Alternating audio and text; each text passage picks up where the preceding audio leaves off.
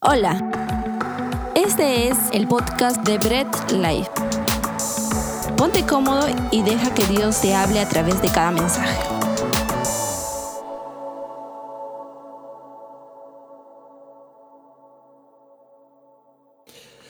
Genial que podamos estar en este momento, en este servicio, pues hemos tenido este momento de oración muy íntimo con nuestro Dios y pues si recién te conectas, qué chévere, no has llegado tarde aún, es más, llegaste en el momento preciso de la prédica, llegaste en el momento preciso para escuchar la palabra de Dios y bueno, anímate a compartir este mensaje, di, oye, comparte el enlace, comparte el link de Facebook o de YouTube y di, pues, oye, estamos, vamos a entrar a la prédica, vamos a hablar de un tema muy chévere, muy edificante para nuestras vidas, así que gracias por conectarte, vamos a empezar nuestro mensaje, no olvides algo, no olvides tomar algún apunte, no olvides capturar la pantalla de los textos, no olvides eh, escribir, ¿no? No olvides... Eh, toma todas las notas que puedas porque sabemos que Dios habla en todo momento.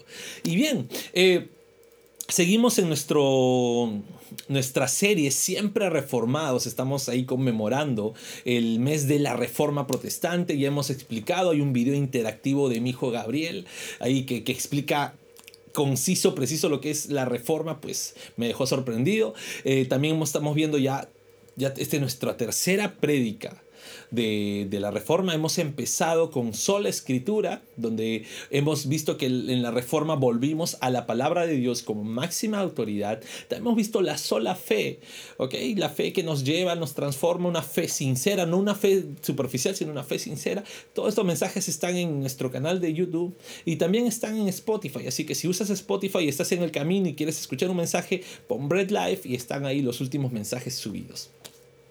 Y ahora tenemos el la tercera sola, el tercer pilar de la reforma protestante y es la sola gracia. Y quisiera empezar con una anécdota. C.S. Lewis, un teólogo muy conocido, muy brillante, y bueno, si no sabes quién es C.S. Lewis, pues yo creo que todos saben, es el escritor de las crónicas de Narnia. Eh, sí, es un teólogo muy brillante, él, ¿ok? C.S. Lewis entró a una convención eh, europea sobre religiones, ¿no? Sabemos que, que las religiones en sí que dominan el mundo son cinco. Están los budistas, los hindúes, los musulmanes, los judíos y los cristianos. Son cinco religiones que son globales en el mundo. De ahí pueden haber otras más pequeñas, pero son cinco religiones pilares en el mundo. ¿Ok? Entonces, si es Lewis llega a esta convención de religiones y ¿qué es lo que hace? Empieza a preguntar qué es lo que está pasando, qué es lo que están debatiendo, qué es lo que están dialogando en esta convención. Y le dicen que estaban viendo eh, cada uno presentaba su postura, el por qué su religión era diferente y única al resto. Entonces, todo, cada uno de esos teólogos empezaron a debatir con sus religiones. Y si es Lewis entra al debate. Le preguntan, doctor Lewis, le dicen, para usted, ¿qué diferencia el cristiano de las demás religiones? Y él dice, bueno, hay algo que diferencia al cristiano de todas las religiones, de todas las demás religiones, el cristiano marca la diferencia en eso, en que el cristiano no es merecedor de ninguna salvación. Él no puede serse merecedor de nada. El cristiano es salvo por gracia. Solo la gracia, solo gracia de Dios le da la salvación. Y es algo que a todos los dejó atónitos porque cada religión tienes que cumplir, sea antigua o sea moderna, tienes que cumplir ciertos parámetros para que puedas obtener la salvación o algo, ¿no?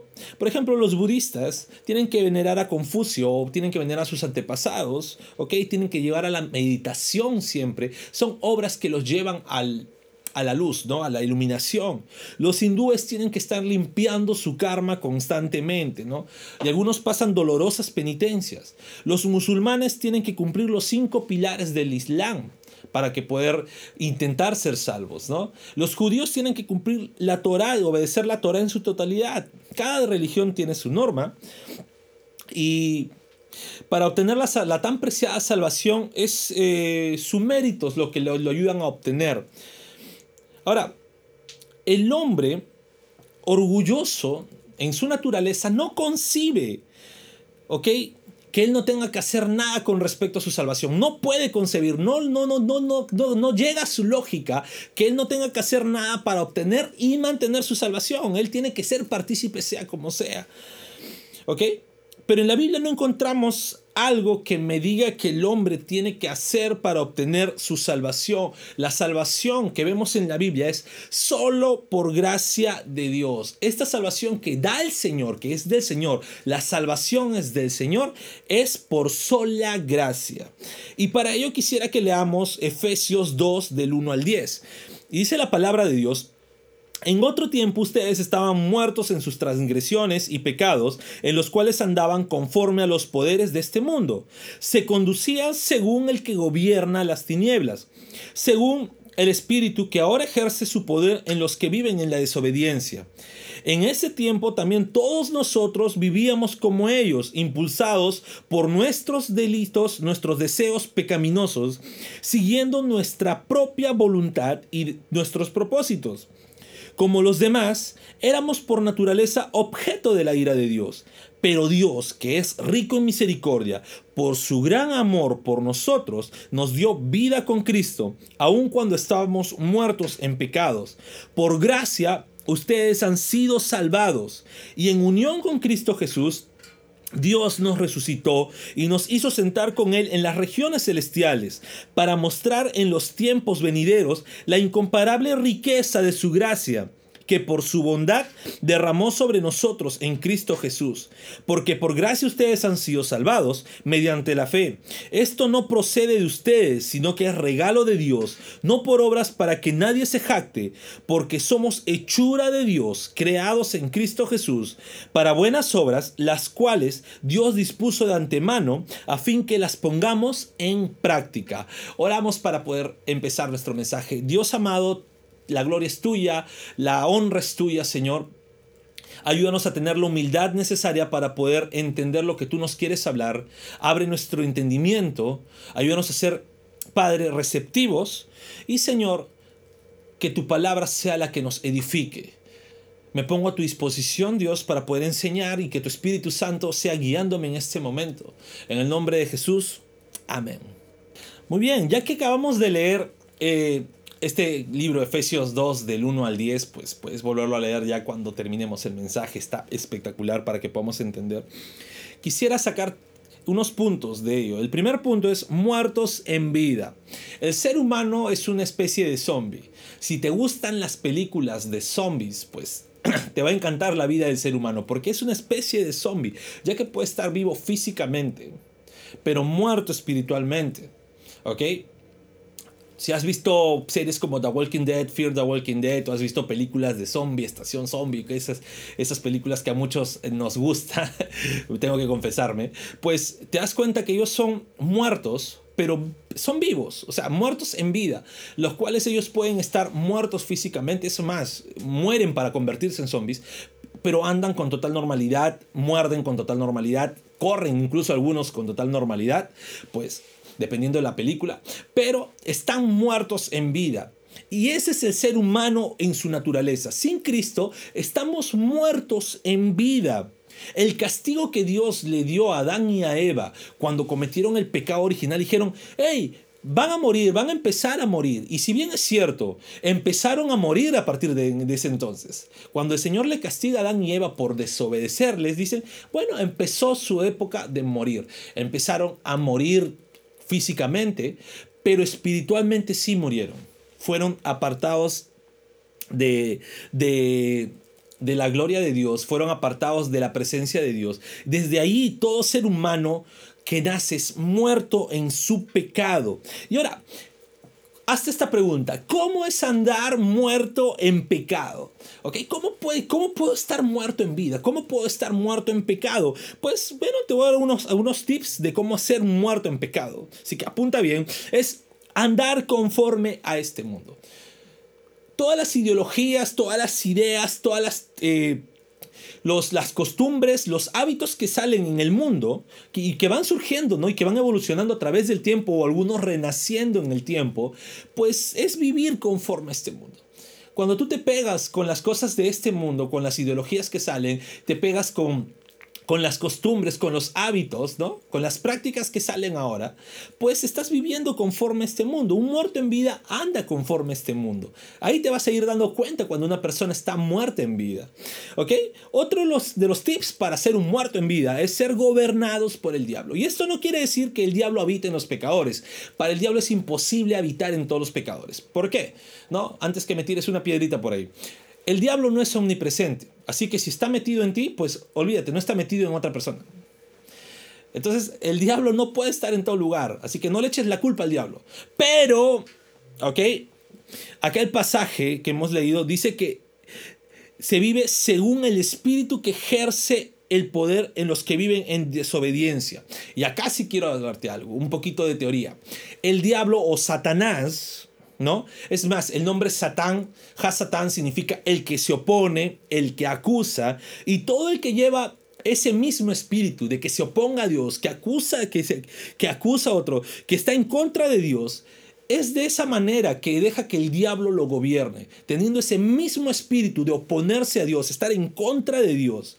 Ahí está siendo gobernado por el diablo. Un muerto en vida tiene este espíritu de Satán, este espíritu de que se opone a Dios, quiere dar la contra Dios. Si Dios dice que es bueno, él dice que es malo. Si Dios dice que es malo, él dice que es bueno. Ese es ser gobernado por el diablo. No que el diablo esté en ti, sino que te dejas guiar, te dejas eh, engañar por ese espíritu de estar en contra de Dios. Así que todas las personas que leen la Biblia y dicen, esto está mal, no me parece, o esto, están siendo gobernados por el diablo.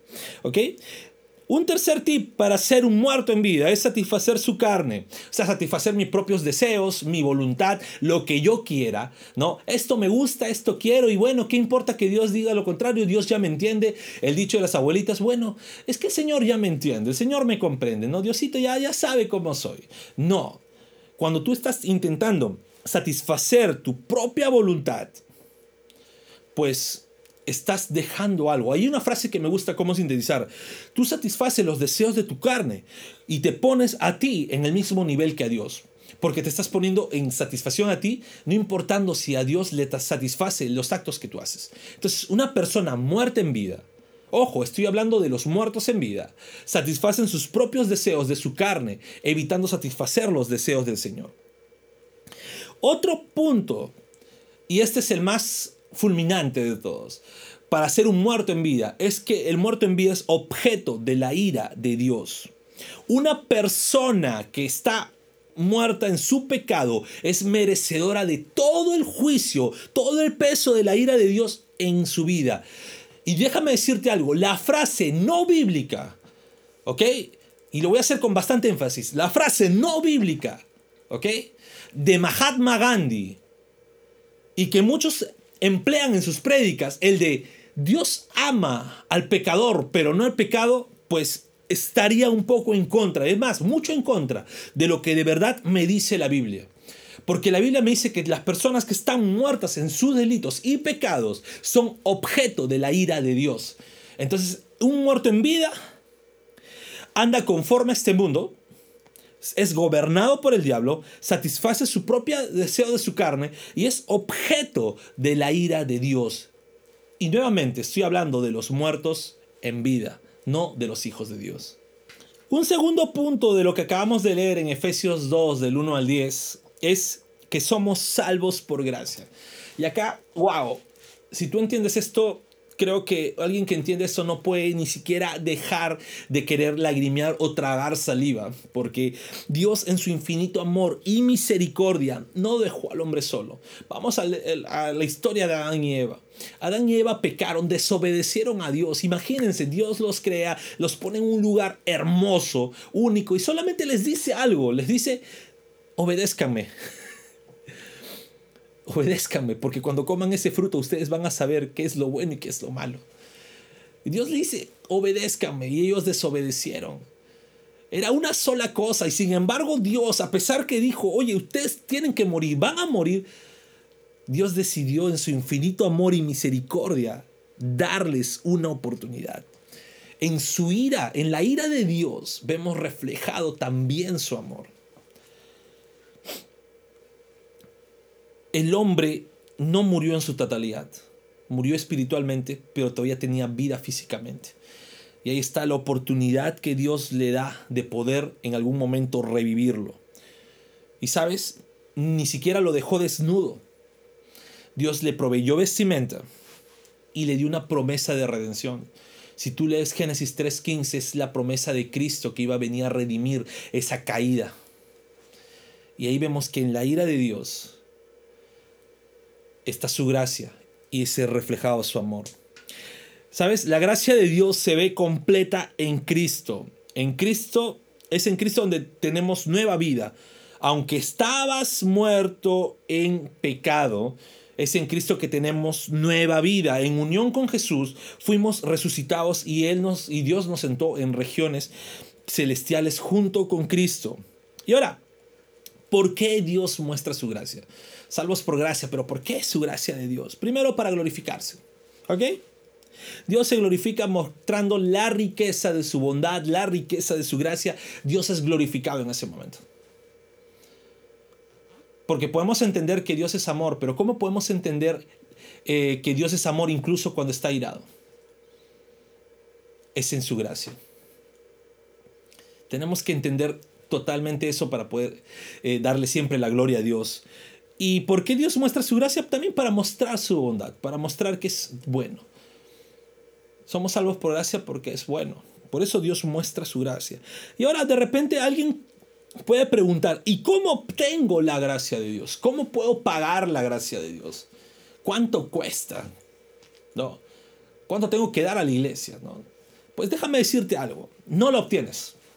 Si hubiera algo que tú pudieras hacer para obtener la gracia de Dios, tan solo algo, aunque sea muy costoso, si, si, el ser humano pudiera hacer algo, aunque le costara incluso hasta el último aliento de su vida, para obtener la gracia de Dios, sería en vano que dijéramos que Dios tiene gracia, porque automáticamente dejaría de ser gracia, puesto que nosotros podríamos pagarlo.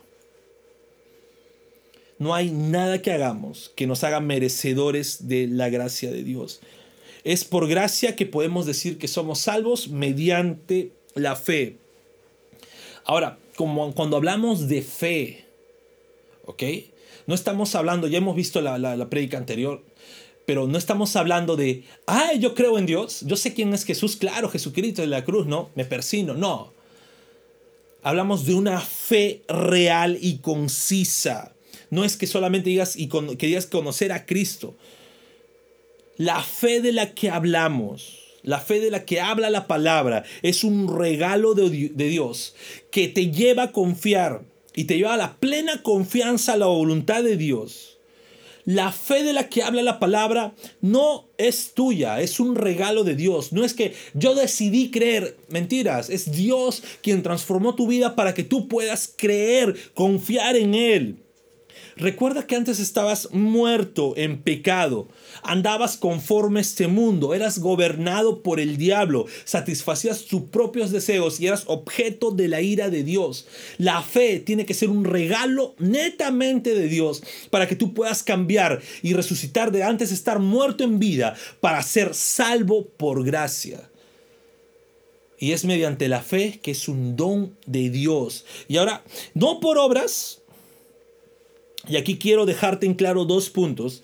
La salvación, este es un tercer punto, la salvación no es por obras. Si tú puedes hacer algo para ser salvo, pues hubiera sido en vano que Cristo viniese a morir a la cruz. Porque tú también hubieras podido hacer algo. Y Cristo vino porque no había ningún hombre que pudiera hacer algo para obtener la salvación. No había nadie, ni lo habrá. Por eso Cristo vino a morir en la cruz para que pudiéramos obtener la gracia de Dios. Y otro punto es que tu fe no depende de ti. Cuando tú entiendes esto, es, entiendes que la fe es un regalo de Dios, no es por una decisión u oración que te hayan hecho hacer al final de una iglesia, no es que puedas haber hecho algo o repetido algo para que tú pudieras obtener de salvación. La fe que salva, la fe que te hace depender totalmente de Dios, es un bello regalo que solo le pertenece a Dios. Estos dos puntos anteriores son bien difíciles de aceptar para el ser humano. Por naturaleza, el hombre siempre quiere ser partícipe en su destino. ¿Ok? Incluso cree que para salvación depende de Él. Y la Biblia dice, nadie puede jactarse que ayudó a Dios para salvarse. Por eso que frases como somos salvos por gracia y por obras, eh, o, tiene, o otra frase como tienes que repetir esta oración o hacer esto para ser salvo, esto es algo moderno, o peor aún, y esto es algo moderno y que está circulando, personas que dicen Jesús pagó solamente el 60% de tu salvación, el otro 40% lo obtienes tú, pues no tiene ningún sustento bíblico, al menos no tienen un sustento correcto de lo que es la salvación. La salvación es por gracia, la salvación es del Señor.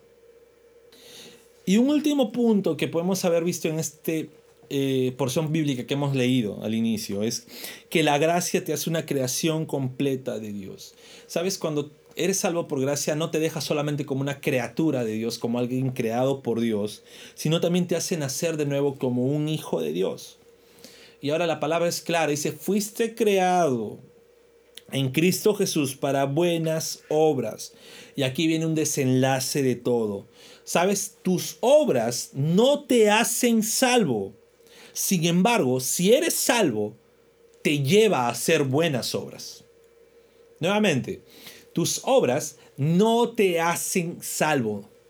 Pero si eres salvo, un reflejo de ser salvo es que haces buenas obras. ¿Ok? Un hijo de Dios siempre da testimonio de su salvación por las obras que Dios dispuso de antemano que pueda practicarlas. Y eso es poner en ejercicio todo lo que está escrito en la palabra de Dios. ¿Ok? Hay muchos que dicen, no, hey, eh, soy salvo por gracia, así que no tengo que hacer nada. Pues la Biblia me dice que si eres salvo, obras. No dice que obres para que seas salvo, dice que si eres salvo, empiezas a obrar. Un cristiano no es alguien inactivo, no es alguien pasivo, un cristiano es alguien activo que constantemente está reflejando la palabra de Dios en su vida. No hay cristianos teóricos, todos los cristianos son practicantes de lo que dice la palabra de Dios. Así que si eres una creación completa de Dios, eres salvo por gracia, pues se tiene que ver reflejado en los frutos que tú puedas empezar a dar. Mira, todo hijo de Dios deben tener en cuenta y tiene que tener claro que solo por la gracia de Dios somos salvos. Debes estar completamente agradecido con Dios por ello. Debes poner en práctica cada cosa que diga la palabra de Dios, lo que Dios dispone en nuestros corazones hacer. Obremos no para ser salvos, sino para glorificar a Dios por su gracia. Ok, si eres un hijo de Dios, pues obra no para que digas voy a obrar para que darme un pedacito del cielo, para ser más salvo, para ser más digno. Obra para que glorifiques a Dios por la gracia que ya depositó en ti. Muchos nos quejamos por la situación del mundo en la que el mundo está. Y el mundo está como está porque hay personas muertas en sus delitos y pecados. No es culpa de Dios, no, no, busquemos echarle culpa a Dios. El mundo está porque existen personas sí que están muertas en sus delitos y pecados, que buscan solo exaltarse a sí mismas. Es por ello que la palabra de Dios debe ser compartida. Las personas no van a cambiar ni cambiarán porque les hables bonito ni porque les predicas tú o hagas mucho esfuerzo de cambiarles. No puedes cambiar a nadie. Es solo la palabra de Dios que transforma. Entonces, ¿qué debes hacer? ¿Quieres obrar como cristiano también? Predica. Si tú recibes la gracia, como dice la palabra, por gracia recibimos, gracia damos. Recibiste por gracia la palabra de Dios en tu corazón que transformó tu vida, te llevó de muerto en vida. Entonces predica la palabra de Dios porque van a haber muchas personas que también van a ser transformadas por la palabra y van a ser transformados de muertos a vivos. Y mira, si es primera vez que escuchas y a lo mejor crees que tu vida está en pedazos o ya llegaste al borde, dices, no, de repente que tienes una felicidad superficial, ya no te llena, no le encuentras sentido a tu vida, eh, o inclusive, ¿no? Crees que nada te falta, puedes pensar que estás bien, puedes decir que eres una buena persona, eso es suficiente, ¿no? Y no, sabes, no te sigas engañando por los ideales de este mundo. Hay muchas personas que creen, bueno, estoy bien, ¿no? No le hago daño a nadie, estoy tranquilo, vivo feliz, pues no te sigas engañando. No sigas viviendo bajo los ideales en este mundo, no sigas siendo gobernado por el enemigo. Recuerda que si el propósito de tu vida es solo satisfacerte, sigues muerto en delitos y pecados. ¿Ok? Y solo la gracia de Dios puede revivirte. Solo la gracia de Dios quien te regala mediante la fe, y no una fe superficial, sino una fe que te lleva a un arrepentimiento genuino, una fe que te convence que antes estabas siendo pecador, muerto en delitos y pecados, una fe que te lleva a a hacerte ver cuán injusto eres delante de Dios, pero que también te lleva a ver a Cristo en la cruz pagando el precio por ti. No puedes hacer nada para ganarte la gracia de Dios. Pero si la gracia de Dios toca tu vida, créeme que vas a aferrarte tanto a Dios y en obedecer su palabra, porque de eso se trata. Quisiera que pudieras acompañarme a orar para terminar este mensaje. Padres, Padre Santo, Padre amado, bendito, gracias porque es en Cristo que tenemos esa gracia. Es en Cristo que podemos vernos reflejados y podernos también hacernos ver que no podemos hacer nada para poder obtener tu gracia, pero que también tú ya hiciste todo para darnos tu gracia. Señor, ayúdenos a atesorar esa gracia en nuestros corazones. Ayúdenos a poder entender esto, este misterio tan grande. Y Señor, si hemos cometido faltas, pues perdónanos. Ayúdanos a no volverlas a cometer. Ayúdanos a obrar bien como hijos tuyos. Dios, gracias por todo. Gracias por tu misericordia y porque tu gracia está en nuestras vidas. Ayúdanos a atesorarla en nuestros corazones. En el nombre de Jesús. Amén. Gracias por escuchar el mensaje de hoy y no olvides compartirlo. Síguenos en nuestras redes sociales, Instagram, arroba Bread Life Family, Facebook Bread Life.